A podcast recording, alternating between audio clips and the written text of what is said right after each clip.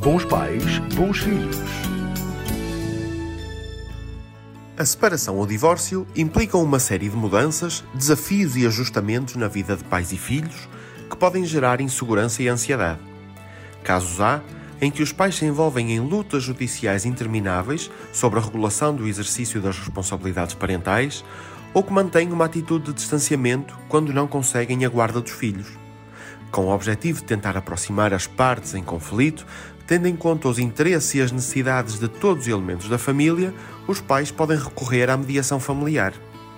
O sistema de mediação familiar tem competência para mediar conflitos que possam surgir de casos de separação ou divórcio, da regulação, alteração ou incumprimento de responsabilidades parentais, entre outros. A mediação é possível quando as partes, de livre vontade, procuram alcançar um acordo que pacifique o conflito, contando com a presença de um mediador para facilitar a comunicação ou diálogo entre ambos.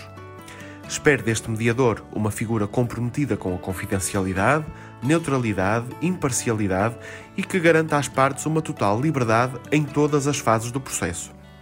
Conheça as principais vantagens da mediação familiar. Permite resolver conflitos, divergências e rupturas familiares de forma mais rápida em relação aos processos judiciais. Ajuda a encontrar soluções que permitam pôr fim aos conflitos e tem custos reduzidos ou inexistentes. É muito importante que as decisões dos pais se reflitam no bem-estar dos filhos. Deixo-lhe algumas dicas.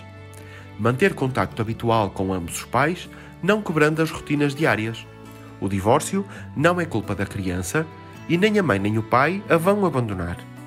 Envolvimento conjunto na educação, cuidados e tomada de decisões relativamente ao futuro dos filhos.